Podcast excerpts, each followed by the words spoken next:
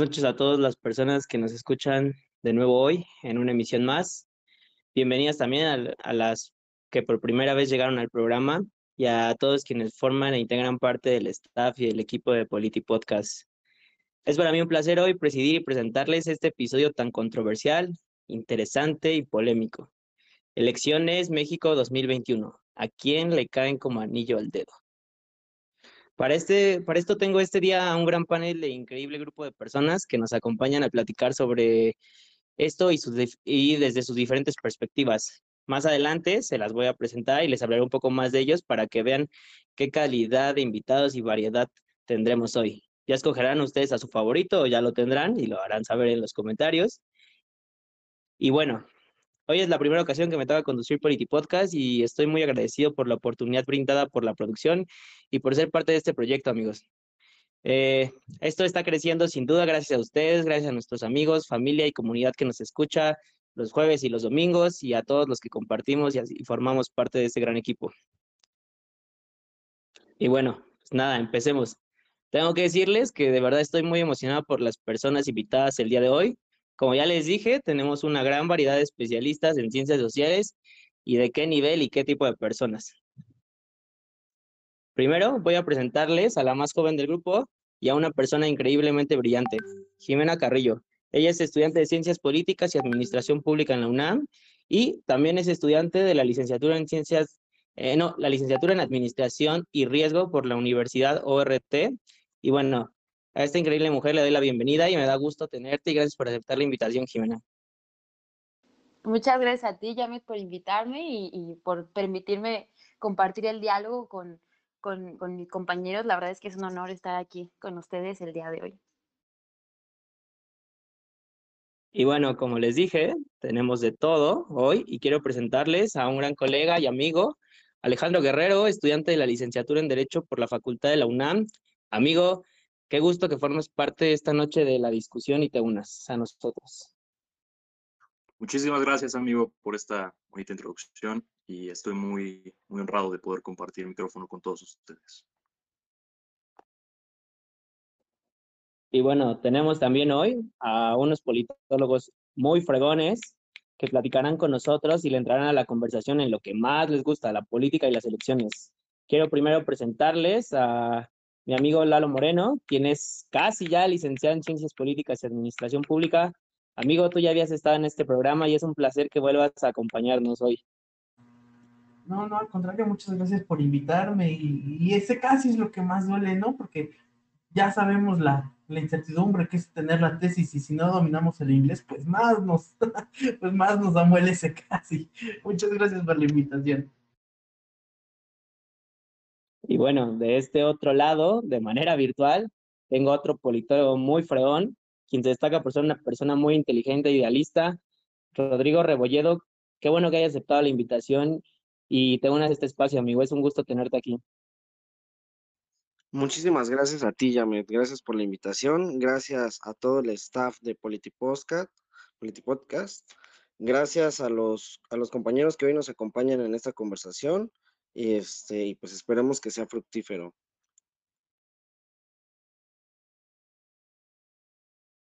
Y bueno, para terminar esta presentación, me es muy grato y tengo que agradecer que haya aceptado venir al programa y se mezcle con nosotros, porque por ahí dicen y dicen que no se llevan con los politólogos, pero es un gusto tener a una internacionalista por primera vez en la conversación, destacada y que ya muchos conocerán, Fer, Lara, qué bueno que estás con nosotros hoy. Gracias por, por aceptar la invitación al programa.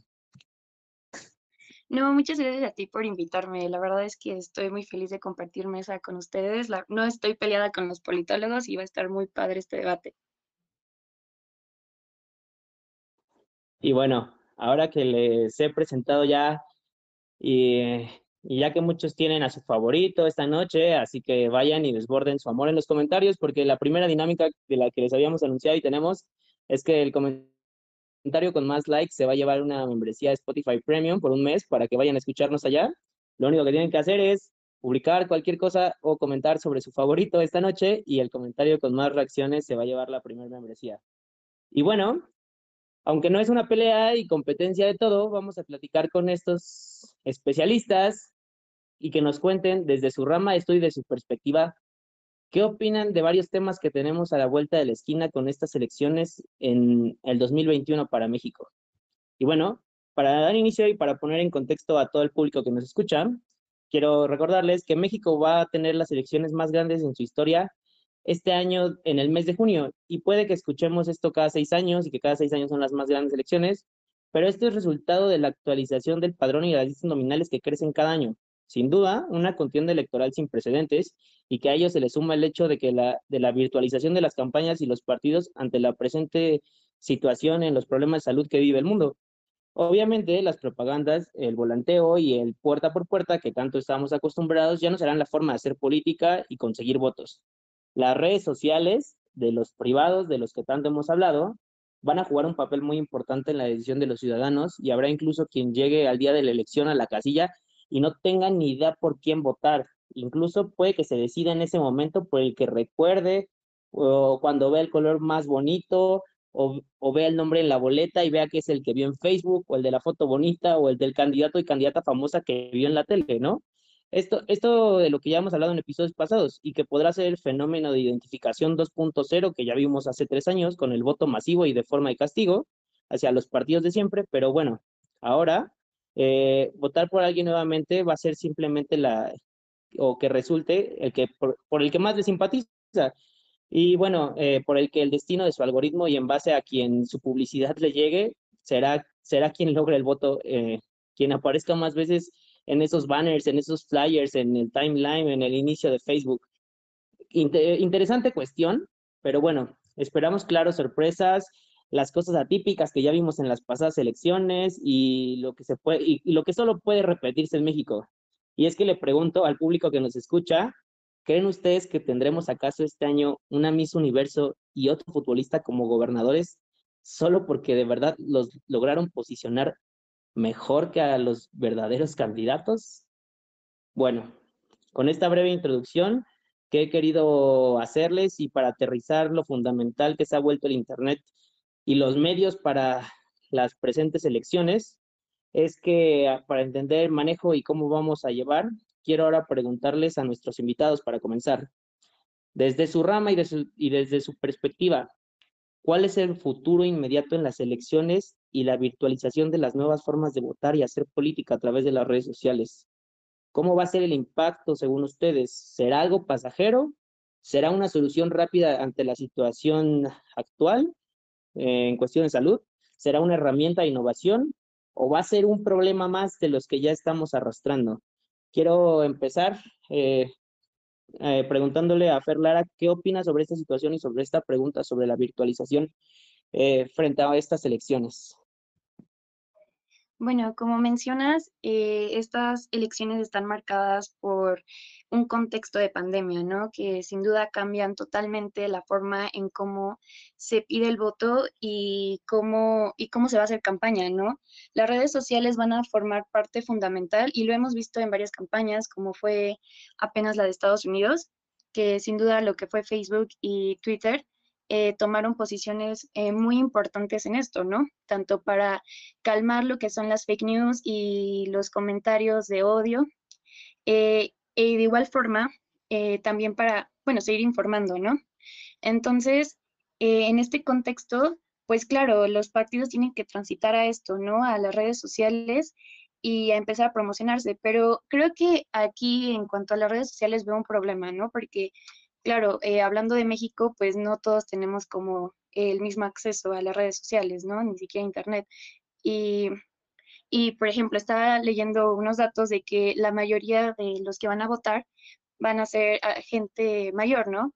Entonces, pues ahí sí va a ser como un problema para los que van a, eh, pues, atraer su voto, ¿no? O sea, ¿de qué manera lo van a hacer? Obviamente, pues igual están los spots de televisión, pero pues igual, ¿no? Es como que, como que la incógnita que está, ¿no? Y por otro lado, eh, también se me hace importante eh, ver el papel que vamos a tomar, ¿no? Porque creo que eh, con estas elecciones que están pasando como pues los momentos difíciles, muchos tenemos como que ese mood de supervivencia, ¿no? No estamos como bien enterados de lo que está pasando y ni siquiera sabemos quiénes van a ser los próximos candidatos, como mencionabas, ¿no? O sea, puede que se posicione otra vez un futbolista, un Miss Universo, o por ejemplo lo que está pasando en el caso de Querétaro, ¿no? De que está, eh, me parece, el actor de Kiko, no me acuerdo de su nombre, pero que están ganando relevancia más que otros partidos, ¿no? Por eso de que no presentan nuevas propuestas y ya hay un hartazgo como tal. Aparte del hartazgo, creo que también es importante hablar del abstencionismo, ¿no? Creo que en estas elecciones no va a haber un voto de castigo porque pues no hay una buena oposición, ¿sabes? O sea, sabemos que Morena está haciendo pues unas cosas mal, pero la oposición tampoco está haciendo algo bueno, ¿no? Entonces, ahí sería interesante ver cómo se define, ¿no? Puede que llegue a pasar el mismo caso del Brexit, donde pues la gente mayor fue la que votó más que los jóvenes, ¿no? Entonces, pues sería interesante ver cómo se va a manejar esto. Perfecto. Amigo Lalo, ¿tú qué opinas? ¿Va a ser una herramienta? Eh, ¿Va a ser un problema más? ¿Qué se, ¿Qué se va a hacer con esta digitalización inminente que tenemos a la vuelta y por la que hemos tenido tan poco tiempo para adaptarnos? Pues mira, para empezar, a la vuelta no está, ya está aquí enfrente tocando la casa, ya. O sea, ya. Este, ahora, yo creo que la profesionalización dentro de los partidos y más en el aspecto del marketing político debe de ser cuestión de, pero sí de ya, ¿no? O sea, de los, los más jóvenes abrirse paso, literalmente abrirse camino este, en cualquier partido, llámese PRI, PAN, PRD, Morena, el color que sea. ¿Por qué? Porque siendo sinceros, nosotros tenemos una facilidad para manejar estas cuestiones, ¿no? No somos expertos en diseñadores, en diseño, ni en hacer campañas, pero con ahora sí que diría un ex, este, un ex secretario de Relaciones Exteriores, este yo vengo aquí a aprender, ¿no? Nosotros podemos ir aprendiendo sobre la marcha, pero la verdad es que este, el marketing político electrónico debe de estar, y en redes sociales específicamente debe de estar ya bien hecho, bien estructurado. Las precampañas de, este, de los más jóvenes así se han estado manejando, mientras que a los, las personas más, este, ahora sí que de más avanzada edad, más mayores, siguen poniendo las pancartas y siguen mandando cartas, a veces siguen este, pasando por las calles, ¿no? Aquí por aquí en mi humilde colonia recién pasó un candidato y siguió volanteando y todo esto, ¿no? Y, que la verdad es que la forma de hacer política, esa es la tradicional, pero como ya nos habías dicho tú anteriormente, y la verdad es que sí, está, la compañera María, bueno, Fernanda, este, no lo dijo. Hay que tener cuidado, pero en, en, esto de, de, la pandemia. Y la verdad es que sí, a todos nos está afectando. Ahora, con lo del voto de castigo, siendo sincero, dependiendo qué, qué estado, ya lo habías dicho, ¿no? En, en, Querétaro, con Kiko, ¿no? Que a Kiko ya lo bajaron de la campaña. Pero pues hay estados bien panistas, ¿no? O estados bien morenistas. Aquí en el círculo metropolitano, en los municipios metropolitanos aquí de la zona del Valle de México, pues está bien denso, ¿no? De repente vemos a expriistas surgir de la nada, de las cenizas, diciendo, ay, caray, este, este brother, pues, según yo estaba bien muerto, ¿no? Pero no, sigue vivo y está aprovechando las redes sociales. Alguien le está ayudando. Es aquí donde nosotros tenemos que entrar. Algunos con más experiencia que otros, pero al final y al cabo sí tenemos que irnos modernizando. Aquí la lucha va a ser en el marketing y más que nada también quien suelte más dinero, porque al final en cuenta la publicidad y el marketing cuesta una buena cantidad de dinero. Sí, sí, claro. Y eso, eso y depende a quién van dirigidas las campañas, porque lo de Internet va dirigido a los jóvenes, pero como dices tú, o sea, hay gran parte de la población que, o sea, que sigue haciendo campaña a la antigua y ese va a ser su método, a pesar de saber que puede que eso no dé frutos. Pero bueno, gracias, amigo. Eh, Alejandro, quiero preguntarte, ¿tú qué opinas? Eh, ¿De verdad esta, forma, esta nueva forma de votar va a ser algo que nos trae, algo que se quede algo innovador o de verdad va a ser un problema a la vista? Por supuesto que es algo muy innovador, más es un gran problema.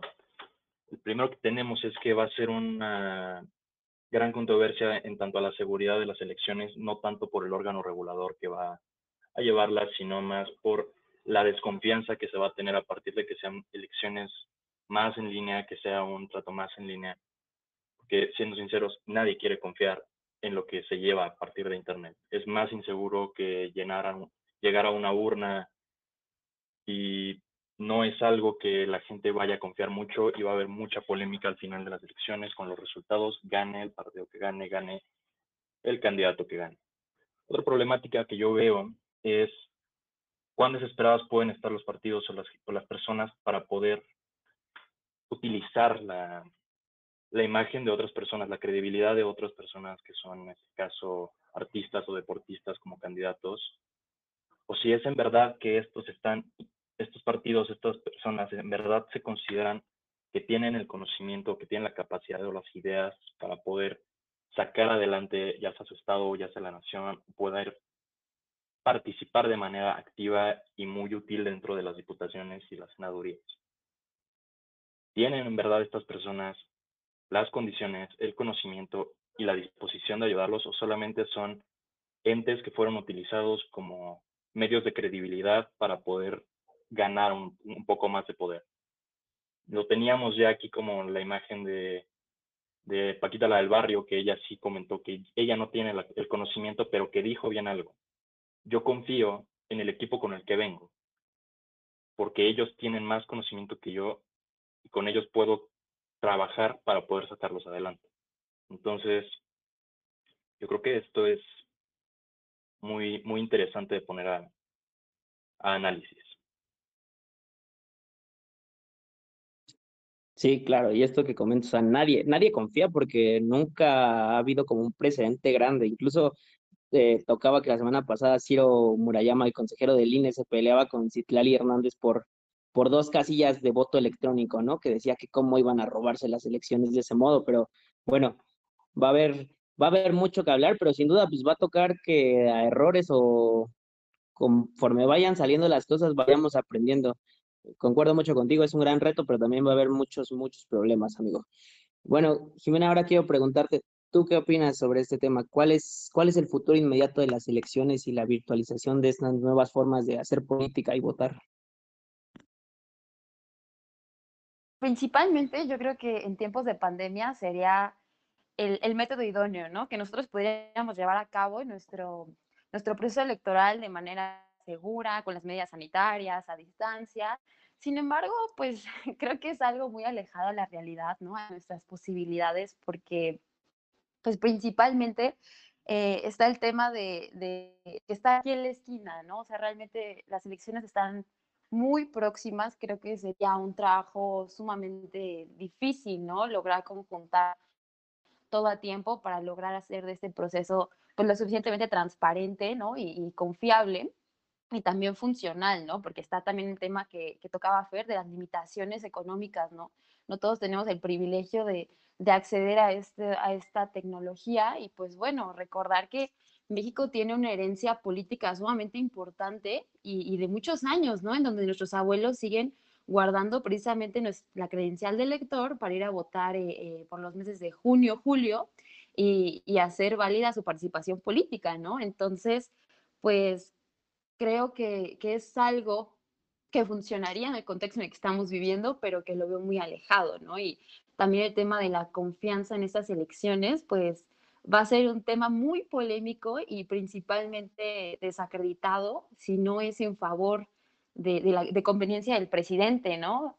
Es un hombre que pues, no confía a veces ni, en su propia sombra y confiar en, en unas elecciones a través este, de, de, estos medios, pues podría ser un, un tema difícil, ¿no? De aceptar. Y, y, pues bueno, en temas de marketing político, creo que ha sido factor fundamental, ¿no? En la nueva forma de hacer política. Sin embargo, es un arma de doble filo porque existe muy buen marketing político, muy acertado, eh, objetivo, eh, cuidadoso en ciertos en ciertos fragmentos, ¿no? Ciertos temas, pero también hay quienes no lo han sabido manejar. Entonces, eh, en aras de generar un beneficio, ¿no? A veces crea un, pues algo completamente distinto, ¿no? Los mensajes se distorsionan, en este contexto de, la sociedad nos encontramos pues muy, muy sensibles, ¿no? En, muchos temas que, estamos viviendo de manera pues, muy precipitada. Entonces yo creo que este marketing político puede funcionar siempre y cuando sea muy cuidadoso, muy objetivo y, muy estratégico, ¿no? Hacia quién va dirigido cierto, cierto mensaje y que ese mensaje realmente aporte, ¿no? Porque pues en estos momentos necesitamos pues que aporte, ¿no? Que la política nos sume. Y, del tema de la alianza de partidos eh, que se viene eh, y que también ha sido un tema muy polémico, ¿no? En las redes sociales, yo creo que ha sido algo que, que, nos ha desconcertado a todos, ¿no? Porque es una alianza nunca antes vista, son unas elecciones nunca antes dimensionadas también con el contexto del COVID, con el contexto de, de todos estos cambios sociales que también estamos viviendo. Entonces yo creo que son muchos temas a, digerir y, y, que van a tener que ser pues muy meticulosos los partidos políticos y los actores para poder lograr el cometido en las próximas elecciones. Y tendremos que estar muy pendientes y muy participativos. Sí, sin duda. Y van a, o sea, esa cuestión de que si no gana quien está en el poder, va a haber una discusión enorme y no van a aceptar la pérdida, va a ser, va a ser algo que analizar y va a ser algo con lo que no van a dejar de molestar tres años, porque van a decir que fue un, que aquí hubo trampa, que aquí hubo chanchullo. Entonces, tema muy interesante. Este, Rodrigo, quiero preguntarte, eh, con esta bueno, con esa pregunta que, te, que les he formulado, ¿va a ganar realmente quien haga mejor marketing en las redes sociales? O sea, de verdad, esa es la herramienta principal que se tiene a la mano, pero va a ganar quien haga más marketing y haga más propaganda en las redes sociales y deje de lado incluso la tele. ¿Tú qué opinas? Es un tema sumamente complejo, Yamed, porque por un lado, sí, las redes sociales van a ser el instrumento principal que van a utilizar los partidos políticos, ya sean los que van en coalición o los que no van en coalición, para poder posicionar a sus candidatos. Sin embargo, eh, como ya lo han mencionado los demás eh, ponentes, nuestros demás compañeros, eh, pues la, la desigualdad social hace materialmente imposible llegar a ciertas personas, llevarles este mensaje y dirigirles y ofrecerles ciertos, este, ciertas oportunidades, ¿no? darles, vaya, hacerles llegar la plataforma política que manejan. Sin embargo, eh, tenemos algunos casos de éxito, ¿no? Por ejemplo, en 2015, Pedro Kumamoto en Jalisco fue el primer ciudadano independiente en, conseguir una diputación local, llevando una, eh, una campaña política dirigida solamente a, en redes sociales. Entonces, ¿de qué se puede? Se puede. El problema es que va a haber rincones de este país en las que solamente los partidos más grandes van a poder llegar. Y esto no es algo nuevo, lo hemos visto desde siempre, ¿no? Eh, había lugares eh, en este país en donde solamente llegaba el PRI, ¿no? El PRI en el Estado de México, por ejemplo, llegaba a los, a los lugares más recónditos. El día de hoy tiene una competencia directa, como ya se vio en las elecciones pasadas en las que arrasó Morena. Entonces, eh, si bien sí el, marketing digital va a ser importante, yo considero que no va a ser la única herramienta porque sabemos que las prácticas de los partidos políticos eh, muchas veces se, vuelven em, irracionales hasta cierto punto. Entonces considero que van a ocupar las estructuras partidistas que tienen para intentar hacer campaña en la calle, aunque esto no se deba de ser. Habríamos, que ver, habríamos de ver cuáles van a ser las sanciones por parte de los institutos del Instituto Electoral y por parte del, del Tribunal Electoral a los partidos que hagan eh, campaña política de a pie, ¿no? Y habría que ver cómo, cómo van a manejar esa parte. Mencionaban por ahí em, la, este, la coalición Va por México, ¿no? Del PRI, PAN y PRD. Y es un tema súper interesante porque si bien esta, esta alianza em, viene a concretar o viene a la, o trae a la realidad aquel aquella frase de, López Obrador hablando sobre el PREAN, eh, lo trae o sea, lo trae a la realidad, ¿no? No nada más en un concepto ideológico. Eh, yo considero que muy probablemente va a ser esta alianza la que le pueda eh, dar eh, pelea a Morena, sobre todo a nivel local. Vaya, hay que recordar que no nada más son las elecciones federales por los 300 diputados uninominales y los 200 pluris, sino también por miles de municipios a lo largo y ancho de este país, en donde la administración pública de, Morena ha dejado mucho que desear. Entonces, muy probablemente ese va a ser la estrategia política que marque esta coalición.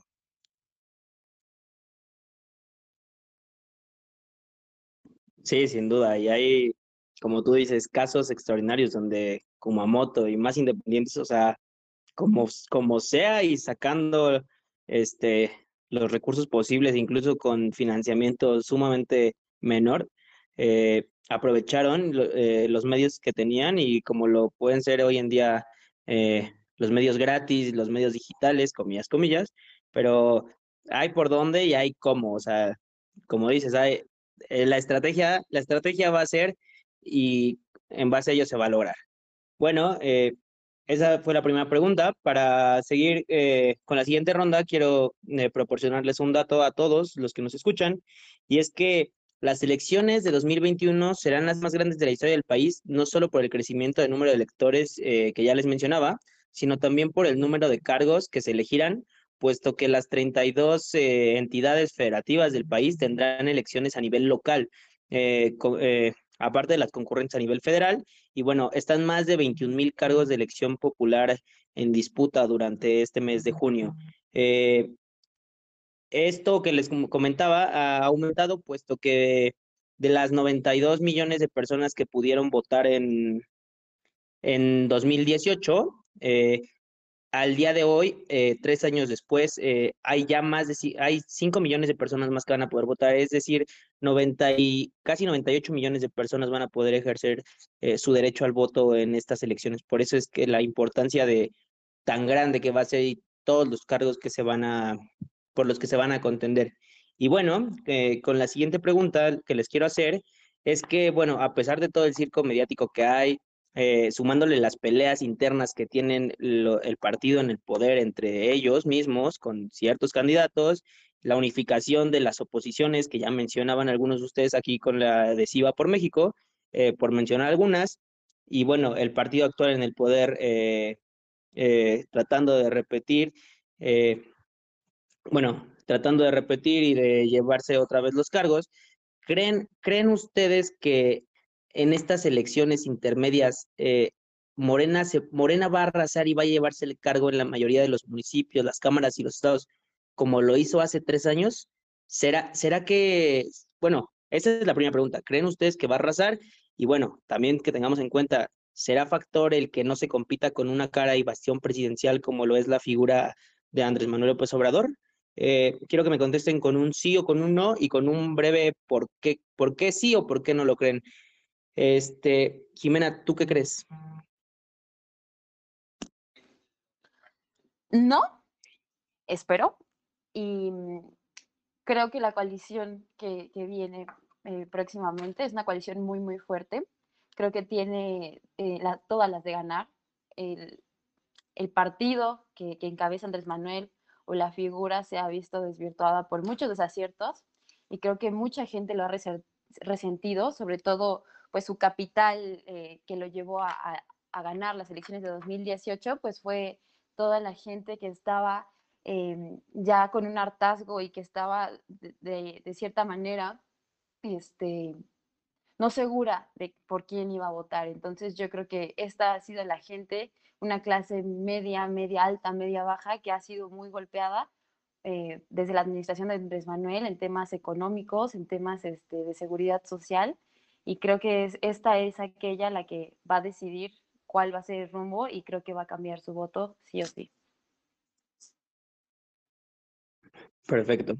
Amigo Lalo, ¿tú qué crees que va a pasar? ¿Sí o no? ¿Va a arrasar y será factor o no el vacío presidencial? El que no se compita con un vacío presidencial. No, no arrasa, Y sí, sí es un factor que la ola de Andrés Manuel del 2018 ya no es esa ola, ya no es Andrés Manuel. Andrés Manuel dijo, ya chole, y sí es cierto, ¿no? Ya chole, ya no es, él ya es un presidente, él ya no es el presidente de un partido, él ya no es un candidato, y debe de mantener esa postura. Y él lo dijo en una mañanera, yo no me voy a meter en las elecciones, porque el INE ya me quería bajar mis mañaneras, ¿no? Que igual fue tema. Este, y la verdad es que hay estados como este, en Colima y en Baja California, donde la verdad es que no creo que ganen. En Colima corrieron a, a Mario Delgado apenas en enero a huevazos, esos este, propios integrantes de, de, Morena. Entonces eso nos da a entender que en algunas partes de este, del país, pues no están tan felices los propios militantes de, de, de este partido. Y también el año pasado hay que recordar la arrasadora victoria que tuvo el PRI en este, en este estado del norte, que este, si me podrían recordar, por favor, que ganó todas las diputaciones. Este, y, y pues es eso. Y también tenemos en Guerrero a candidatos que están acusados de violaciones y que de todos modos están confirmando que siguen siendo los candidatos. Entonces, sí hay problemas en ese trasfondo y la verdad es que no, tiene, no tienen este, una victoria arrasadora, sí en lugares donde están más fuertes, como ya lo había dicho Rodrigo anteriormente, en quizás la Ciudad de México, algunas partes del Estado de México, no sé si en Hidalgo o en algunos otros lados, pero de que gana lugares y espacios, los tiene. Que los mantenga, quién sabe. Sí, claro, vamos a ver si, si el sueño duró tres años o va a durar seis. Bueno, Rodrigo, ¿tú qué opinas? ¿Va a ser o no va a ser factor y van a arrasar o no van a arrasar y por qué? Um, el hecho de que Andrés Manuel no esté en la boleta sí va a ser un factor para que Morena no arrase en las siguientes elecciones. Porque, bueno, primero que nada, tenemos que en las elecciones pasadas, pues estuvo el, el factor Andrés Manuel, ¿no? El efecto Andrés Manuel, que si bien fue originado por un resentimiento social hacia los partidos en el gobierno en ese momento, eh, también vemos al día de hoy que este efecto y que esta ilusión de este cambio y esta esperanza, pues se nos desmoronó muy rápido.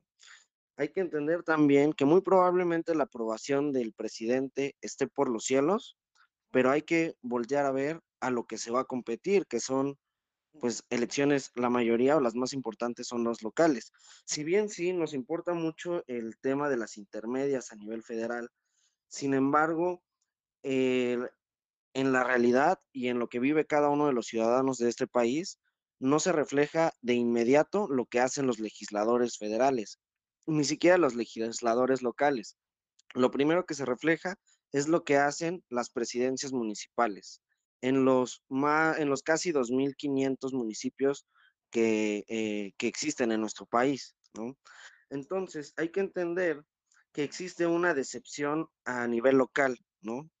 Y que esa decepción le va a quitar fuerza, eh, como en su momento le pasó al PRI, ahora le va a pasar a Morena, le quita fuerza porque el municipio es la base electoral de todo, de todo gobierno, ¿no? Eh, aquí yo creo que la ventaja comparativa que podría llegar a tener eh, la coalición Va por México es que pueda hacer una rotación de las élites locales, porque muchas de, de, estas élites terminaron en Morena, lo que en su momento hizo que ellos, eh, que ellos subieran, ¿no? Entonces lo que podrían hacer aquí es poner caras nuevas y con sus, este, y con su coalición, pues poder conseguir, conseguir algo mejor, ¿no? Eh, a nivel federal, va por México, eh, va por 219 distritos electorales. O sea, no va, no va ni siquiera por el total, no, no va por los 300. Y es muy interesante ver el mapa, cómo lo distribuyeron, porque viene ju justamente por toda esta franja pegada por el Pacífico hasta llegar al sureste, al sureste, eh, bueno, al sureste mexicano, ¿no? Entonces vemos que en donde realmente se están juntando es en aquellos eh, localidades, en aquellos distritos electorales en los que van a tener presencia, dado que van a juntar su estructura electoral y van a, eh, y van a juntar su presupuesto, lo cual eso va a lograr darles, darle una buena batalla al partido en el poder. Y como lo mencionaba este Eduardo, ¿no? Claro, Coahuila e Hidalgo funcionaron el año pasado como un termómetro electoral, ¿no? Eh, en Coahuila arrasaron, en Hidalgo no arrasaron, pero bueno, se nota que existe la presencia todavía del Partido Revolucionario Institucional en estos. Y así lo podemos ver en muchos otros, en muchos otros estados, en donde es muy probable que otros partidos eh, haga, avancen en terreno. No van a, entonces, en resumen, Morena no va a arrasar, no va a desaparecer, evidentemente, y los otros partidos van a, van a poder capturar un poco, un poco más de escaños a nivel eh, de las diputaciones federales. Sí, claro, y sobre todo que, bueno, más adelante les voy a dar un dato muy importante sobre la, las nuevas formas y la reelección, pero bueno, Alejandro, ¿tú qué, ¿tú qué crees? ¿Va a ser arrasante? ¿No va a ser arrasante? ¿Se les va a ir todo el poder? ¿Cómo ves esa situación? No, no van a arrasar para nada, pero afortunadamente a México se va a nivelar más la condición de partidos. Más la, coalición va a poder, yo creo que ganar un poco de terreno. Y, y es lo importante, ¿no? Tener contrapesos políticos en todo el país para que no haya un, un solo partido en el poder, una sola persona en el poder, como decían, bueno, idealmente Andrés Manuel ya no es la cara de Morena, pero automáticamente cuando le preguntas a alguien o cuando tú piensas en Morena, piensas inmediatamente en Andrés Manuel López Obrador, el presidente.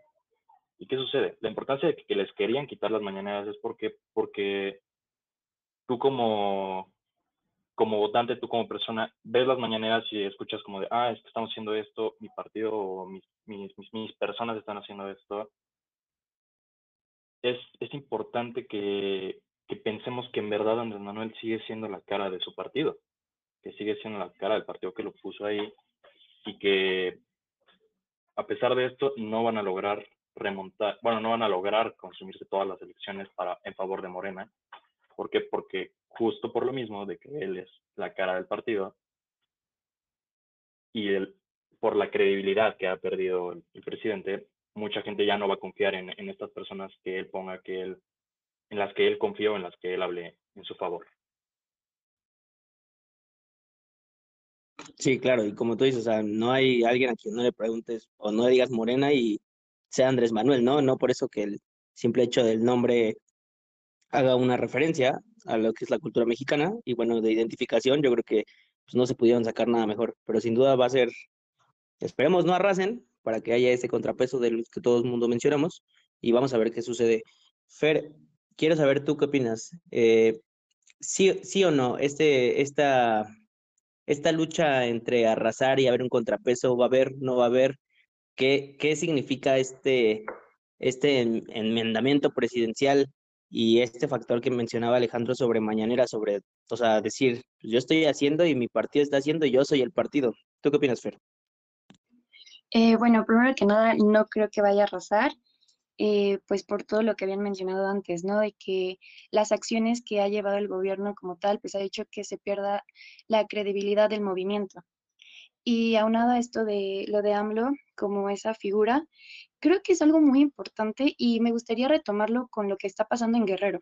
Em, si bien el candidato que están eh, poniendo, que es Macedonio, eh, pues ha hecho que, que, la gente, igual, bueno, en el caso de las feministas, pues que empecemos a despertar, ¿no? De que se empiece a cuestionar. Y el hecho de que él, con tal de seguir manteniendo su proyecto, político eh, haya dicho que esto era pacto de los conservadores y demás, pues hace que aún más se pierda esa credibilidad, ¿no? Y el hecho de que él no quiera cuestionar eso de, del candidato es porque obviamente él este candidato está teniendo mucha popularidad, ¿no? Eh, entonces, ahí es cuando te piensas a plantear que pues ambos sigue teniendo mucha incidencia, ¿no? O sea, aunque él quiera mantenerse neutral, eh, pues los comentarios que él hace siguen permeando en todo eso, ¿no? Y, y él con tal de mantener eh, su proyecto político, pues esto va a generar eh, totalmente un costo político, ¿no? Y pues lo vamos a ver en estas elecciones. pero aparte, pues creo que en lo local, como dije, pues no va a arrasar, pero creo que sí va a seguir manteniendo mayoría, porque pues aún hay personas que siguen confiando en él y lo siguen viendo como alguien importante, ¿no? Entonces, bueno, eso es lo que yo considero.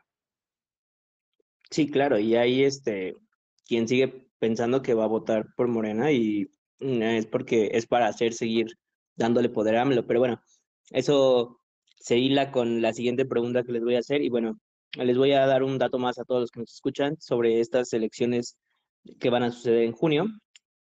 Y es que se van a disputar 15 de las 32 gobernaturas eh, de los estados. Se van a renovar, como ya lo mencionaban ustedes, eh, la Cámara de Diputados en su totalidad con 500 eh, legisladores, 300 por mayoría relativa y 200 este, proporcional. Y bueno, 30 congresos de los 32 van a tener elecciones por sus diputados estatales y además mil, 1926 ayuntamientos y juntas municipales van a cambiar eh, de partido y de administración. Esto, bueno, nos hace ver cuántos cargos públicos se van, por los que se van a competir eh, están en juego y qué, y qué tanto va a haber y qué tanto van a, van a presentarse como oposición.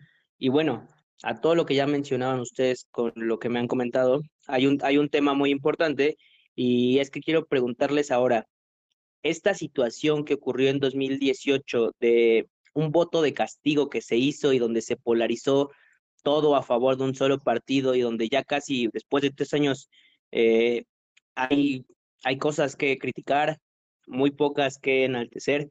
Quiero preguntarles, ¿este voto de castigo funcionó?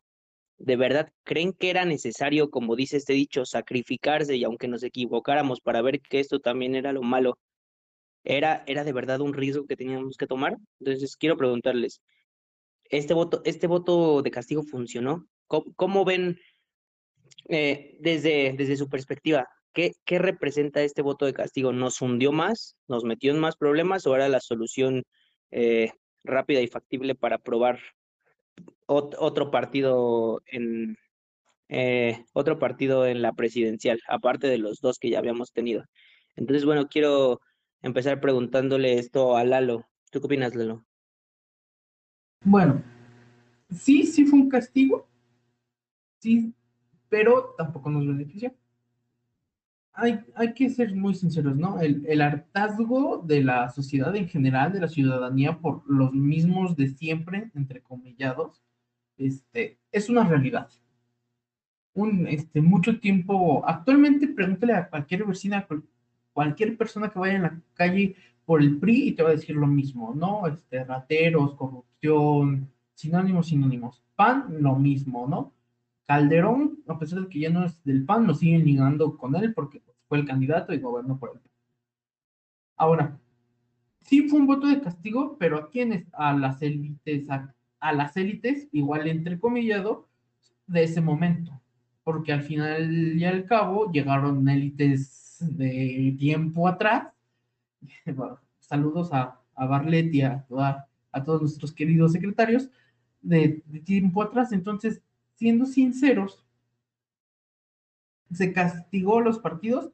Sí. ¿Se les dio una oportunidad a los nuevos? También. ¿Se mejoraron algunas cosas? Pues dependiendo a quién le preguntes es lo que te va a decir. En lo, ahora sí que desde un punto de vista ya más personal, diría que este, en algunos temas sí ha funcionado, pero en otras nos ha afectado. Tenemos la situación del, del aeropuerto, que se canceló, que ya todo el mundo sabíamos que si llegaba Andrés Manuel lo iba a cancelar, y pues no, actualmente la deuda está en unas cifras que, pues, si, si son las que ya salieron a decir que uh, son errores, que no es cierto, que esa cifra no es, no es verdad. Entonces digo que bueno, ojalá sea menos, ¿no? Entonces, siendo sinceros, en algunas cuestiones sí nos hemos visto pues más afectados que en otras. El primer año de Andrés Manuel fue increíble, fue, estuvo circulando muchas cuestiones, ustedes no me dejarán mentir, la situación de la gasolina primero, el primer año que fue, fue todo un tema, filas de horas, este, el huachicol, después apenas se nos está yendo la luz, otro tema de, energía por ahí, entonces es dependiendo a quién le preguntes, ¿no? Inclusive. Ese es mi análisis. Sí, claro, y como dices tú, o sea, vas a quien le hablas del PRI, dicen, no, pues estoy harto de que me roben y el PAN y eso, y le hablas de Morena y te dicen, bueno, el PRI robó más, como ya hemos escuchado. Bueno, Alejandro, quiero preguntarte, ¿tú qué opinas de esto? ¿Cómo funcionó el voto de castigo? ¿Era necesario de verdad? ¿Qué, había que hacer? ¿Se va a repetir? ¿Tú qué opinas? Era completamente necesario y fue muy útil para la sociedad mexicana. ¿Por qué? Porque de esta forma los ciudadanos mexicanos van a poder abrir los ojos de que para poder votar por alguien, para poder escoger quién va a dirigir, quién va a participar o quién va a fungir como actor de la política mexicana, tienes que tener certeza de cuáles son sus ideas, sus proyectos, qué es lo que él busca para México y cuál es su historial de actividades. Y de esta forma él podrá y tú podrás como ciudadano elegir la mejor opción para tu futuro. ¿Qué pasa, ¿Qué pasa ahora? Para los partidos es muy útil el buscar un voto de castigo y lo vemos diariamente. Si prendes la televisión, no hay podcast, digo, no hay comercial eh, político que no se refiera directamente a cuáles son los errores de las administraciones. Llega un podcast de Morena y habla sobre las problemáticas que surgieron en años anteriores. Llega un podcast, digo un podcast, un comercial de el PAN y de igual forma empiezan a decir cuáles son los errores que está teniendo la actual administración. Esto para que la gente empiece a decir como de, ah, sabes que no logran hacer las cosas o están haciendo todas las cosas mal. Por eso ya no voy a votar por ellos, por eso me voy a ir a buscar otro partido. Pero lo único que están logrando en estos momentos, en vez de enaltecer su propio partido, en vez de demostrar que ellos tienen las mejores opciones, es mostrar que todos tienen las mismas problemáticas, que nadie está haciendo nada, que ningún partido está logrando nada y que al final del día no hay una buena elección, no hay una buena persona que pueda buscar lo mejor para nuestra nación.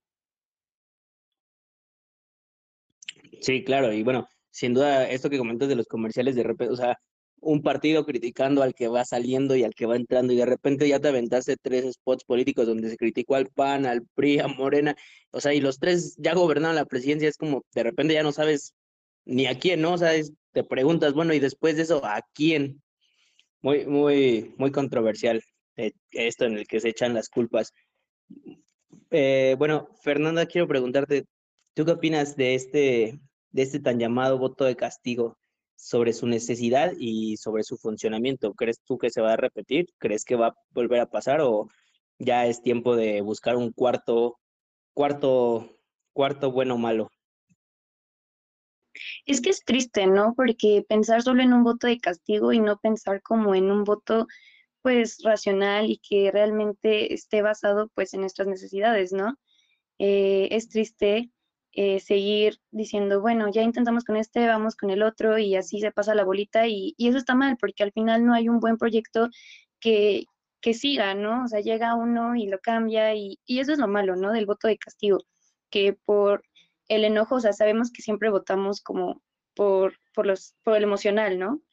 Pero creo que en este sentido es importante eh, plantearnos pues las necesidades que tenemos y, y siempre pasa como en lo local, ¿no? Lo local siempre lo damos por sentado y nunca tomamos la importancia que tiene, ¿no? Pues es nuestro primer acercamiento que tenemos con, el gobierno, ¿no? Y, el hecho de que lo demos así como de, ah, pues como Morena hizo esto mal, pues ya voy a votar por el PRI sin saber siquiera lo que proponen, ¿no? Y ni siquiera conocemos como realmente el candidato. Y eso siento que pasó mucho en 2018, ¿no? O sea, se dio el voto de castigo, primero que nada, porque, bueno, o sea, AMLO pues representaba un proyecto totalmente distinto, ¿no? Y segunda, pues ya cuando fue lo local también, pues fue como de, ah, bueno, como es AMLO y es Morena, pues vamos a votar por ellos, ¿no? Y ahorita pues nos vemos como eh, arrepentidos en ciertas decisiones por eso, porque no nos informamos. Entonces creo, y, y estaría bien hacerlo, sin embargo, como lo mencioné al principio, creo que las condiciones pues tampoco dan para que eh, hagamos ahorita como un buen voto informado, eh, de poder pues realmente elegir eh, alguien que presente algo con base en nuestras necesidades, ¿no? Que nos represente totalmente. Entonces, pues sería como ver, no sé si realmente vaya a ser un voto de castigo, porque eh, pienso que todavía Morena sigue teniendo fuerza, pero pues sí va a haber un cambio en ciertas eh, pues entidades locales y así. Sí, claro, y eso que dices tú, o sea, a veces uno vota pensando en me voy a fregar a tal partido o ya me dieron 500 pesos, pero voy a votar por otro, y nunca lo hacen de una manera, bueno, nunca se hace, nunca lo hacemos de una manera inteligente, votamos casi por coraje o por decir, este está peor que haciendo un voto inteligente, y es muy, es un problema muy común en la sociedad mexicana, es algo, algo que destacar. Jimena, en base a esta pregunta, quiero, bueno, de esa parte de esta misma pregunta, o sea, de si funcionó el voto de castigo, este dicho de sacrificarse aunque nos equivocáramos para ver que también esto, esto era malo, ¿era necesario? O sea, ¿era necesario probar? ¿Probar que esto también estaba mal para decir no más?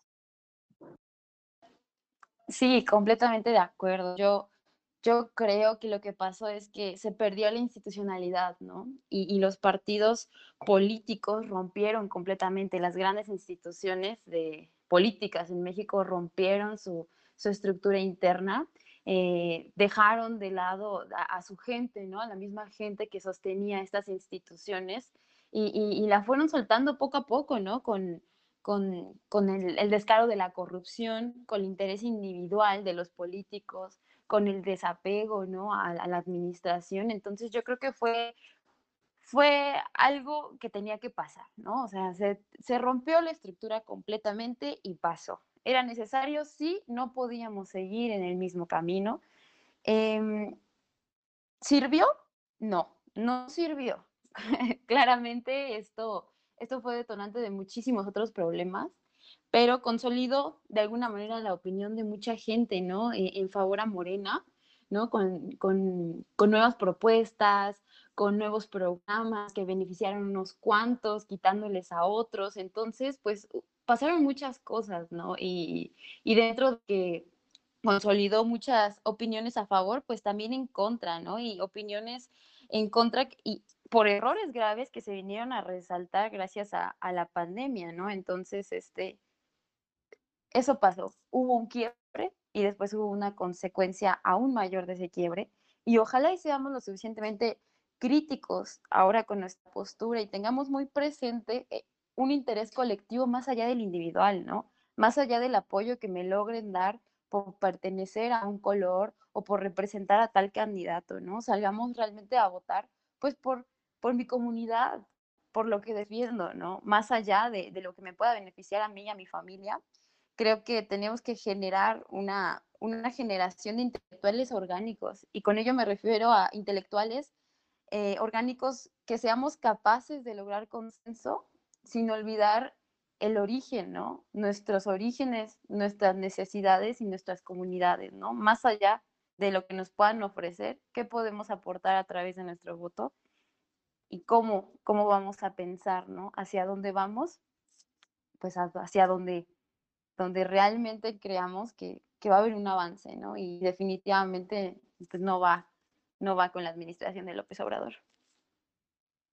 Sí, claro, sobre todo muy importante lo que dices, crítico y creo que yo informado, ¿no? Porque hay muchas veces que, como al principio les comentaba, uno, uno puede llegar y no sabe ni quién es su candidato y del color que vea más bonito o del nombre que le suene más bonito va a ser por quien se termine tachando. Y eso pues ha, ha dado pie a muchas situaciones que hemos visto en las pasadas elecciones, ¿no? Por ejemplo, el caso de Cuernavaca, donde, o sea, la gente votó Morena y ni siquiera había candidato.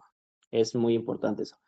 Rodrigo, para terminar esta, esta pregunta, eh, quiero preguntarte, ¿qué, ¿qué tan equivocado fue y qué tanto, qué tanto se dejó ir esta equivocación? ¿Crees que todavía tenemos que darle tiempo a esta equivocación o, o, hay, o hay remedio inmediato y se puede hacer? ¿Tú qué, tú qué crees? ¿Funcionó este, este voto de castigo o qué hay que hacer frente a él? Es compleja la pregunta, ¿sabes? Porque dicen, el voto de castigo funcionó. Yo me pregunto, ¿funcionó para qué o funcionó para quiénes? ¿No? ¿Para qué funcionó? Porque creo que sí tuvo cierto funcionamiento. Yo creo que desde, hablando desde el punto de vista del sistema político, creo que este voto de castigo hizo que AMLO eh, fuera algo así como un placebo, ¿no? Porque, está, porque no es mentira que al final del sexenio de Peña Nieto encontrábamos una, eferve una efervescencia social eh, pues que en algún momento iba a explotar, ¿no? Que ya hacia el final de su sexenio, en, eh, con la subida de la gasolina a nivel nacional, que vimos eh, saqueos en todas partes de todo el país, em, el avance del narcotráfico, el avance de la violencia de género, eh, bueno, una serie de, situaciones que veníamos arrastrando, no nada más con Peña Nieto, sino de sexenios anteriores, y, con lo cual creo y yo coincido eh, que este discurso de, López Obrador, de que él tenía, em, pues sí, tenía el diagnóstico correcto de qué era lo que le estaba pasando al país, ¿no?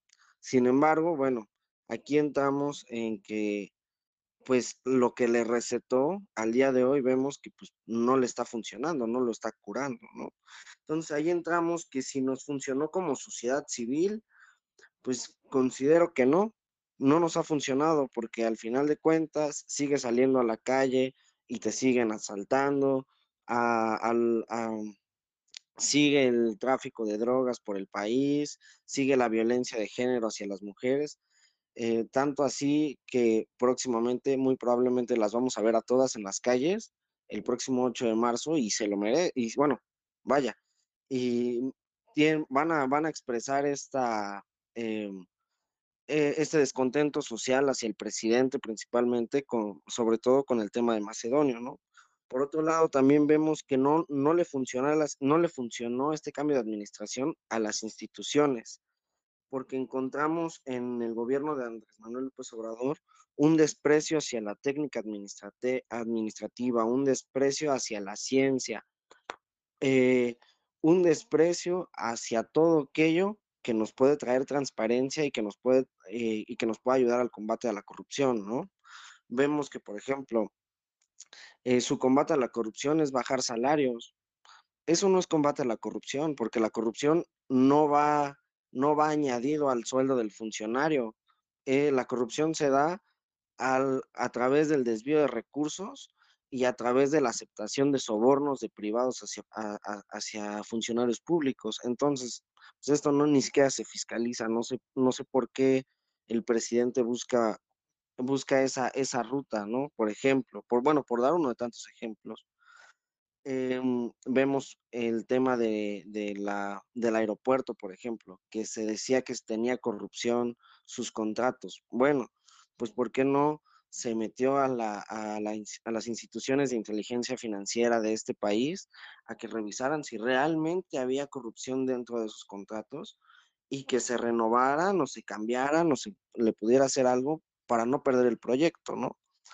Pero bueno, una serie de, situaciones que vemos que han eh, llevado a la decadencia a la administración pública y que al final de cuentas su manera de hacer política eh, pues va a ser que en las próximas elecciones eh, no vuelvan a arrasar, ¿no? no creo que ellos vayan a tener un voto de castigo como tal, sin embargo coincido con, con el resto de los, de los compañeros que antes, que antes tuvieron la palabra ¿En qué? En que la gente va a empezar a tener un voto más consciente y ya no va a votar con las entrañas. Eh, considero que eh, con el boom de las redes sociales, con, em, con la digitalización y con la virtualización de la vida cotidiana, a causa, sí, claro, del COVID, eh, pero como consecuencia tenemos un acercamiento más eh, a la o más profundo hacia las redes sociales y hacia los medios virtuales. Entonces, encontramos más espacios en donde existen diálogos, en donde existen información más accesible para todos, ¿no? Lo cual eso va a hacer eh, que eventualmente la gente tenga un, este, un voto más consciente. No nos vayamos lejos. Este misma, esta herramienta que estamos utilizando nosotros en este momento es una manera de acercar a la, a la sociedad civil y a la mayoría de la población de este país, eh, pues eh, temas e informarlos sobre eh, lo que acontece políticamente en nuestro país, ¿no? Sí, sí, sí, sin duda, amigo. Y va, y va a ser un problema más adelante, pero bueno, vamos a ver cómo funciona esto. bueno, vamos a entrar ya a la parte final del programa con la última ronda de preguntas. Pero bueno, eh, todo esto que hemos estado hablando, las elecciones que se vienen, tienen, un trasfondo político que ya todos sabemos, que es el financiamiento a los partidos y por los que todo mundo se agarra y se pelea porque más allá del interés de gobernar y de tener mm, gobernantes en sus filas y su mayoría, el dinero que se destina a los partidos es eh, increíblemente grande, grande y hablamos que la distribución del financiamiento público para 2021 contempla 10 partidos políticos nacionales. Esto nos da un monto total de 7.159 millones de pesos exactamente. 7 mil millones de pesos que se van a repartir entre 10 partidos que están registrados a nivel nacional. Y bueno, obviamente el que figura en número uno es Morena con 2.200, casi 2.200 millones de pesos. Y bueno, más abajo está el PAN con un millón, eh, ah, no, 1.213 millones, el PRI con 1.143 millones. Y el que menos le toca eh, de los conocidos es a Movimiento Ciudadano, quien tiene 523 millones. Abajo de ellos están tres partidos políticos nuevos que han surgido y que solo, solo por registrarse este año y por lograr tener el registro de partido a nivel federal, van a recibir 150 millones. Estos partidos que van a recibir 150 millones, si conservan su registro, de esos 150 millones van a poder reembolsarse después casi 500 millones de pesos por año para financiar su partido. Así que sin duda tenemos, tenemos aquí la llave y la clave para entender por qué estas entidades se pelean a morir por el puesto y por los votos que hay que recordar que, solo, que con tener el 3% a nivel nacional se conserva un registro de partido, pero sin duda esto, esto es por, por lo que todos se pelean y por a donde todos quieren llegar.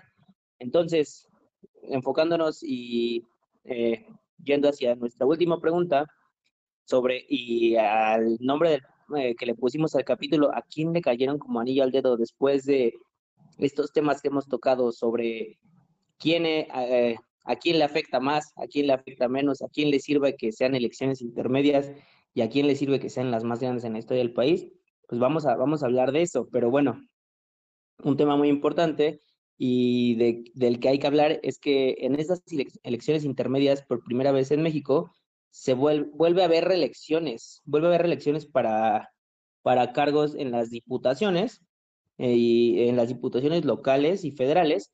Y bueno, hay una frase que dice que cuando el cargo del representante popular no se deba al pueblo, sino al dirigente del partido, algo en la democracia está perdido. Y obviamente concordamos con eso, pero bueno, eh, hay que, les voy a platicar un poco, el requisito para ser diputado, para que los diputados puedan buscar su reelección en 2021, consistió inicialmente en, en presentar una carta, una carta al secretario general de la Cámara manifestando su intención de por qué querían el puesto nuevamente para el cargo. Esto, se hizo en diciembre del 2020, hace tres meses, y ese fue el primer requisito. Eh, las cartas aún no son públicas, pero va a ser muy interesante leer quién hizo su mejor carta a los Reyes Magos para pedir de nuevo nuevamente el puesto, ¿no? Y bueno, ante este llamado, que eh, ahí yo creo que no le sorprende a nadie, pero ante esta convocatoria, le podemos decir, eh, la respuesta de los diputados fue muy, muy entusiasta, ya que de los 500 diputados federales que tenemos en la Cámara, 440 respondieron que sí querían reelegirse y presentaron sus motivos. No les va a sorprender, pero el PT, el 90% de los del partido del PT pidieron reelegirse. En segundo lugar, 80% de los diputados de Morena pidieron reelegirse y el partido tercero que más pidió reelegirse fue el PAN. Increíble, ¿no? Hay muchos que dicen que, eh, que reelegirse es por, es por buenos resultados y hay otros muchos que dicen que reelegirse es eh, para rendir cuentas. Eso, eso, eso yo no concuerdo. Yo creo que muchos no concordarán con eso porque ¿para qué vuelves a votar por alguien que no te sirvió? Y ya como muchos decían, alguien decía de ustedes, o sea, los resultados no se dan de manera inmediata y puede que se vean muchos años después de que se va un diputado. Entonces, de verdad, ¿quién, quería la ¿quién más quería la reelección? Pues obviamente los, los del poder. ¿Por qué?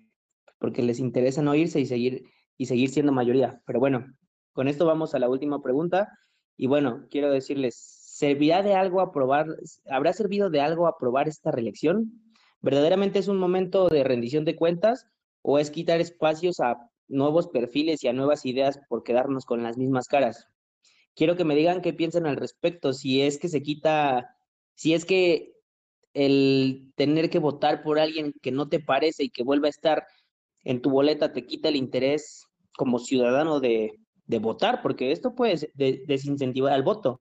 Quiero, quiero que me digan si lo creen así. Y bueno, aprovechando esto, eh, hemos visto que muchos hacen, con estas reelecciones, hacen campañas anticipadas y utilizan eh, su puesto o cargo público para decir, oye, yo soy tu diputado, acuérdate que hice esto por ti, vuelve a votar por mí. Eso y el tema que hemos visto de las vacunas. Pero bueno, ¿sirve de algo aprobar la, la reelección? ¿Verdaderamente sea un método de rendición de cuentas? Quiero, quiero que me contesten estas preguntas y bueno, voy a empezar por Jimena. Por favor, Jimena, ¿qué opinas al respecto? Pues mira, yo creo que para, para el tema de rendición de cuentas no creo que sea el objetivo principal, ¿no? Yo creo que el objetivo de la reelección pues es continuar con esta permanencia en el poder y porque pues ahorita a, los integrantes de Morena que ocupan un cargo en, la administración, pues realmente les conviene, ¿no? Seguir bajo esta estructura, porque pues tienen una presencia sumamente fuerte en, el país. Entonces yo creo que va más enfocado hacia, hacia, hacia, ese punto, ¿no? Que puedan continuar. Y pues porque se va de alguna manera a aprovechar que el fenómeno de Morena pues sigue, sigue fuerte, sigue sonando, la gente sigue muy comprometida y, tienen este, recursos financieros para hacer política, ¿no? Entonces yo creo que va más orientado a seguir con el proyecto que, está planteado por, por Morena, más allá de, un tema de rendición de cuentas o de hacer las cosas mejor, ¿no? Que ojalá y en algún caso fuera de esta manera, ¿no? Y quita el interés, yo creo que sí, la verdad es que genera una cierta impotencia, ¿no? Para la gente que está en desacuerdo, volver a ver a, las mismas personas querer reelegirse, yo creo que impacta de manera negativa y, también positiva para aquellos que, busquen continuar este, con, con, este proyecto de Morena, pero definitivamente impacta, impacta a, que la gente no siga pensando que sea PI, sea PAN, sea PRD, sea Morena, sigan siendo los mismos. Y creo que debemos de ser mucho más inteligentes, ¿no? O sea, al momento de, tratar de hacer política, tomando en cuenta, pues, pues el contexto, ¿no? Que, la gente está harta del sistema, de cómo se maneja, y que Morena está haciendo exactamente lo mismo que sus, que sus partidos de oposición, ¿no? Entonces, creo que estamos cayendo en un modelo cíclico que de alguna manera se tiene que, romper y pues bueno, eso se va a determinar por, por la conciencia, el, voto informado que, la sociedad genere este mes de junio. Sí, claro, y obviamente yo creo que yo me sentiría desmotivado de ver a la misma persona que no dio resultados en el mismo puesto y tener que decidir entre él o alguien peor. Pero bueno, eh, Alejandro, cuéntanos tú, ¿crees que servirá de algo aprobar, o bueno, servirá a futuro que se haya aprobado la reelección? ¿Qué, ¿Qué piensas de esto hacia el interés de quitar o ver nuevos perfiles o ver caras conocidas, pero sin resultados? Es un tema muy complicado. En algunos sentidos podría ser muy funcional la reelección y en algunos otros puede ser tan perjudicial para el país. Tenemos que ser conscientes de una cosa. Inmediatamente que una persona o un candidato ya ganó el puesto, no deja de hacer campaña. ¿Por qué? Porque requiere tener esa aprobación si desea aspirar a un puesto mayor. En este caso lo vemos en presidencia, lo vemos con las personas que se quieren reelegir en este momento, que, mandaron su solicitud. Y, lo importante tendría que ser pensar, ok, puede haber una reelección, pero tendría que ser solamente cuando los mexicanos, cuando en verdad la sociedad pueda considerar que un proyecto puede continuar, que un proyecto es tan funcional y que no podría darse, dársele una continuidad si esta persona no está al mando, pero tampoco podemos pensar que va a haber una verdadera, una, una verdadera condición en la que todos los mexicanos que quieran la reelección en verdad es porque ellos deseen esto. Hay muchas amenazas políticas, hay mucho oportunismo político, hay muchas condiciones en las que, ah, sabes qué, yo te hago este favor, tú votas por mí, lo vemos todos los días. ¿Qué pasa con las personas que van aquí a, a pedir las las cines a cambio de un, una bolsa de arroz.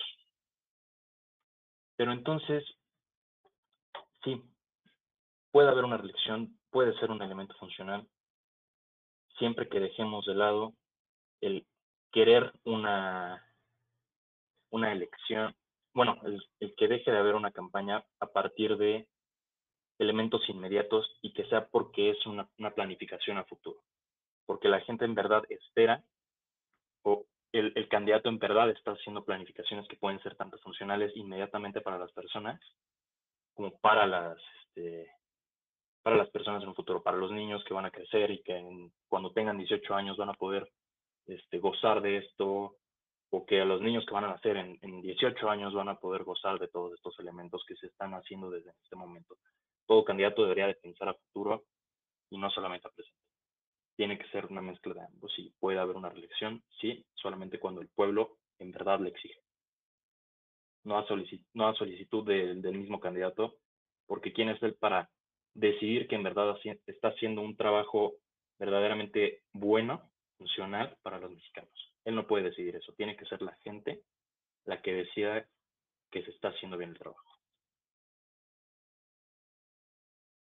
Sí, claro, y por supuesto, mm, yo creo que nadie lo pidió, ¿no? O sea, como que no creo que alguien sintiera que era necesario volver a votar por su candidato preferido y pues algo muy riesgoso porque hay la oportunidad de que se, pues, sí, se, se seccione la Cámara otra vez, ¿no? Y entonces sea como, entramos con el presidente y apoyamos al presidente y nos vamos con él. Es eh, sin duda un gran problema y más que un beneficio, yo creo que podría presentar después eh, ciertos conflictos. Bueno, eh, Rodrigo, ¿tú, ¿tú, qué opinas? Eh, ¿qué, ¿qué, opinas con respecto a esta reelección? ¿Quita el interés? ¿Favorecerá algún pacto? ¿qué, ¿Qué con esto de tener un puesto afectará? O bueno, va a afectar con verlo comprometido o comprometer recursos para salir favorecido, Sí, para que sea favorecido algún o cierto candidato. Ah, otra pregunta difícil. A mí me parece pues, una locura, ¿no? Me parece una locura esto de que busquen una, una reelección, porque de entrada venimos, eh, o nuestro sistema político nace justamente de un rompimiento, ¿no? con la Revolución Mexicana en 1910, nace de un rompimiento con un esquema eh, político en el cual la reelección eh, era bien vista, era aplaudida y que lamentablemente solamente funcionaba para que se perpetuaran en el poder, ¿no? Uno de los personajes que ha retomado el gobierno de México para su imagen, así como a Benito Juárez, como a Zapata, eh, como a diferentes eh, personajes. Uno de esos personajes ha sido, ha sido Madero, ¿no? Y me impresiona cómo eh, si el estandarte de este, de este personaje de la historia era el sufragio efectivo, no reelección, ¿por qué vemos hoy en día que los diputados buscan realmente reelegirse? Y me sorprende la cantidad de diputados que lo quieren hacer, 440, vaya, pues prácticamente toda, toda la Cámara de Diputados, ¿no? Em, mm, me parece, eh, me parece errado, sobre todo porque me gustaría a mí saber cuántos de estos diputados son realmente capaces.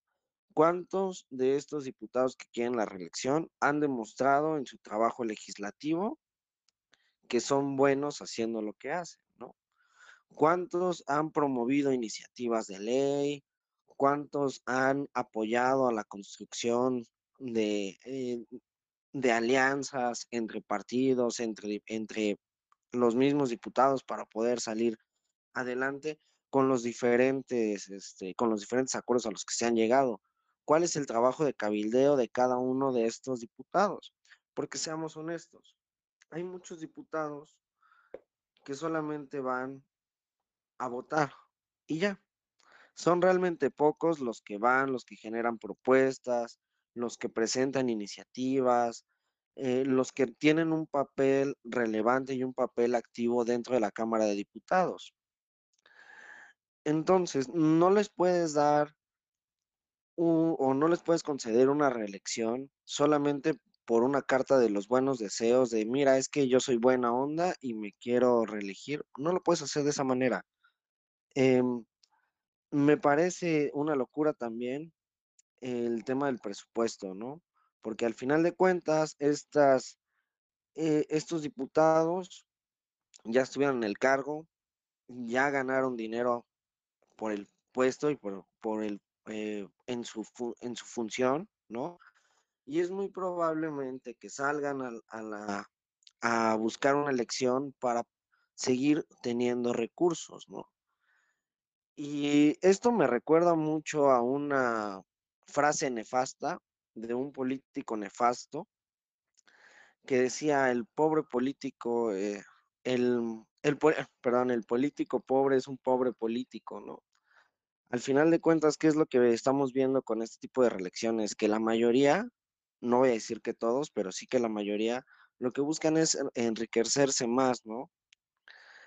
Y realmente deberían de ser requisitos más amplios para poder buscar la reelección, ¿no? Eh, deberían de ser, em, se les debería de pedir eh, que durante los periodos eh, legislativos em, propongan más, sean más propositivos, bajen más recursos hacia sus localidades, no sé, una serie, una serie de, de factores que se les debería de, de condicionar, ¿no? ¿Por qué? Porque al final de cuentas ellos ya están en el, ya están en el cargo público, ellos ya lo ostentan, ellos ya ejercen ese poder, ¿no? Entonces vamos a ver qué resultados han dado para poder decir que se quieren reelegir. Eh, digo, al final de cuentas, eh, en el sistema en el que vivimos, cualquiera puede ser, eh, cualquiera se puede candidatear para, para ser diputado porque responde a una lógica, ¿no? Se supone que es la representación de la base social, la, representación de la sociedad mexicana en un cuerpo colegiado de gobierno, ¿no? Pero realmente me preguntaría, bueno, estas personas que buscan reelegirse, ¿realmente representan? ¿Realmente son representantes de sus comunidades, de sus sectores? Eh, creo que es complejo desde mi punto de vista, yo no veo agradable el hecho de que se puedan reelegir de inmediato, porque anteriormente ya se podían reelegir, pero no a un periodo inmediato. Y ahora sí. Entonces, sí, lo que habría que ver es qué trabajo están haciendo, qué méritos han hecho para poder decir, sí, te mereces eh, la reelección, ¿no? Y no solamente estás buscando perpetuarte en un cargo público eh, entre más te dé dinero, ¿no? si no realmente lo haces porque buscas un cambio social, buscas realmente que los intereses de tu comunidad se vean representadas dentro de este órgano de gobierno. Sí, claro, siempre tendría que ser como con la carta de carta de motivos del por qué y carta de resultados. Muy, muy, muy interesante. Fer, tengo que preguntarte qué, qué piensas con respecto a esto y dime, ¿Tú qué, qué sientes al oír que votar por alguien es para hacerlo rendir cuentas? ¿De verdad será cierto? Pues como ya mencionaban mis demás compañeros, creo que pues sí, esta, esta reelección eh, como tal, en una forma idealista estaría bien eh, si fuera para seguir con un proyecto, ¿no? Un proyecto que ha estado entregando resultados y pues ya con eso haces que sea más fácil, que ya no tengas que negociar con los demás, ¿no? O sea, haces un proyecto que esté bien. Sin embargo, pues en la realidad vemos que esto solamente es para seguirse perpetuándose en el poder, ¿no? Y, no, y no entregan resultados y, no son personas que, que realmente sean propositivas. Y eso, y eso al final, pues no creo que sea para rendir cuentas porque, porque va a seguir así, ¿no? O sea, al final va a terminar su periodo y vamos a decir, bueno, no hicieron nada, vamos a votar por los otros, ¿no? Y va a seguir como ese esquema. Entonces, creo que esta reelección para nada está eh, beneficiando pues a los que deberían, ¿no? O sea, a nosotros, el pueblo, como tal, ¿no? Eh, solamente es para seguir eh, perpetuándose en el poder, seguir un proyecto que no nos está entregando resultados y, y que pues no se tenga que negociar y que no haya contrapesos. Eso es triste, ¿no? tenemos que, por eso, bueno, yo creo que es importante que nosotros empecemos como a cuestionarlos, ¿no? O sea, estamos viendo que no están haciendo algo, eh, empieza por nosotros, eh, bueno, ya votamos, ¿no? Tenemos que empezar a cuestionarlos, empezar a decir qué es lo que están haciendo y, y pedir resultados, ¿no? Entonces creo que si ya al final se quedan, pues queda en nosotros empezar a exigir los resultados. Claro, y eso de que no haya contrapesos parece que al final la Cámara eh, de Diputados termina siendo un segundo Senado y la antesala para que se apruebe lo que se les venga en gana más adelante. Muy, muy, muy cierto. Bueno, antes de que pasemos con el último participante, recordarles que eh, mientras, o bueno, antes de que termine el programa, tienen para eh, mandar sus comentarios y el comentario con más reacciones se va a llevar la membresía de Spotify Premium que vamos a estar rifando. Y bueno, eh, Lalo, quiero, quiero saber qué, qué piensas al respecto con esto, esta, eh, estos temas que hemos abordado sobre si sirve o no sirve eh, haber aprobado una reelección y sobre los intereses que, que, ya les he mencionado, porque, pues como ven, son varios los que quieren, si no es que casi todos. Sí, la, la verdad es que es cierto. Yo concuerdo con todos mis compañeros. La reelección de estos 440 diputados no le veo el caso. No son, la verdad es que sí, los diputados hacen hacen, son una figura muy importante en muchas cuestiones, pero también hay que ver que ellos no son administradores públicos en ciertos, en, de cierta forma. No es un presidente municipal que nada más tiene tres años y que la verdad es que para ellos sí les funciona la reelección porque para aquí lo sabemos casi todos y para el público hacer un proyecto o una política pública no te lleva tres años. Hacer una política pública bien hecha te lleva años, te lleva más de seis. Pero una política pública a corto plazo, bien estructurada y bien hecha, con para estos, este, ahora sí que para los más de, de 1920, 1926 municipios que están buscando quizás una reelección para seguir proyectos administrativos buenos, sí funciona esto.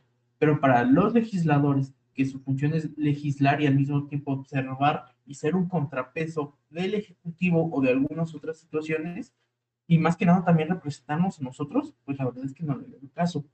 Y ahora, este, la rendición de cuentas, que según es para rendir cuentas, no, la rendición de cuentas debe de ser anual en todos los casos, yo creo, y si no, se debe presentar hasta bimestral, trimestral, cuatrimestral, o sea, pero se debe de hacer, porque los servidores públicos tienen que dar rendición de cuentas a las personas, especialmente los de elección popular, porque ellos sí son votados y deben de representarnos. Ahora, yo retomo lo que dijo este Alejandro, que sí, muchos, vienen muchos oportunistas, muchos este, políticos que condicionan el voto que hacen estas cosas y que lo vamos a ver ahora en campañas. Esperemos en los diputados federales o locales no verlo, pero de que existen, existen y es muy triste. Ahora, yo retomo también mucho lo que dice este, esta Fernanda, que este, nosotros como ciudadanía debemos de empezar a exigir y aplicar mecanismos para exigir la rendición de cuentas y al mismo tiempo ser observantes de eso. Llámese auditoría ciudadana, formar encuestas, este, hacer propias iniciativas de ley para presentarlas con nuestros diputados, o lanzarlas solas nosotros mismos. También se puede, es, es un mes más laborioso, pero es posible. Ahora, todos estos intereses, siempre va a haber intereses de por medio, sin importar el qué. Es muy triste, sí, pero el mayor interés que debería de existir es el representar a las personas que a mí me votaron. Eso en cuanto a los legisladores. Si nos vamos a algún ayuntamiento con algún regidor, bueno, yo fui con cierta población, cierta comunidad, y yo sé que ellos sí me dieron mi voto, bueno, también les tengo que rendir cuentas a ellos, especialmente a ellos, porque ellos me dieron mi confianza, sí, pero también recordar que yo no nada más los gobierno a ellos, no nada más administro para ellos, no, administro para todo mi municipio, para todo mi territorio. Y la verdad, no, no, ahora sí que hay muchos mecanismos que tenemos que ir implementando. Otra vez repito, las auditorías ciudadanas, más participación por parte de nosotros. Ahora sí que recalco mucho la participación de los jóvenes, porque nos guste o no, yo no puedo mandar a mi abuelita de, este, de 65 años, que a lo mejor sí le interesa, y que si le interesa, bueno, acompañe a mi abuelita, ¿no? Pero, pues que quizás son temas que a ella no le agradan. Pero nosotros como jóvenes sí tenemos que ir presionando más, más en estas situaciones. Tenemos que estar bien presentes que ahora sí que el panorama político que viene es muy, para algunos muy emocionante, para algunos muy tétrico, para algunos muy decepcionante. Habrá de todo, pero sí hay que poner mucha, mucha atención en, en los diputados que se quieran reelegir. En, especialmente mi diputado se quiere reelegir y a mí me da mucha tristeza porque las iniciativas que él ha lanzado no, no me gustan mucho. Habrá quienes sí, pero la verdad es que lo que a mí me ocasiona es que yo sí quiero hacer un voto visceral, que Rodrigo decía, es que a lo mejor ya no van a hacer un voto visceral. Mm, pues la verdad es que lo dudo, porque el voto visceral siempre va a estar presente en la cultura política. Yo si tengo que votar por alguien menos peor que él, pues lo, lo haré. Y es muy triste. Y es, y es una situación que no debería de pasar. Es eso.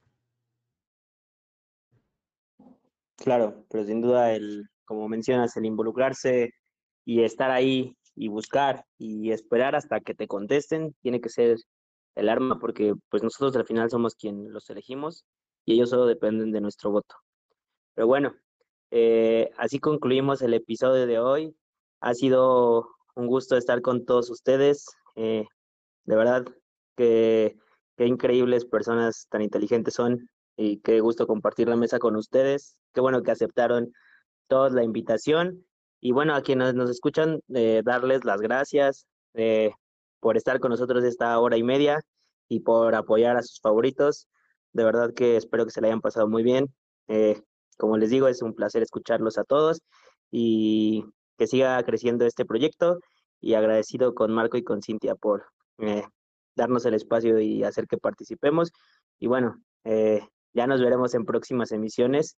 Gracias a todos y recordarles, no se pierdan el domingo el especial rumbo al 8 de marzo, eh, que van a estar nuestras compañeras dirigiendo y teniendo cápsulas. Eh, los esperamos, por favor no se lo pierdan. Y de nuevo, gracias por escucharnos. Thank you.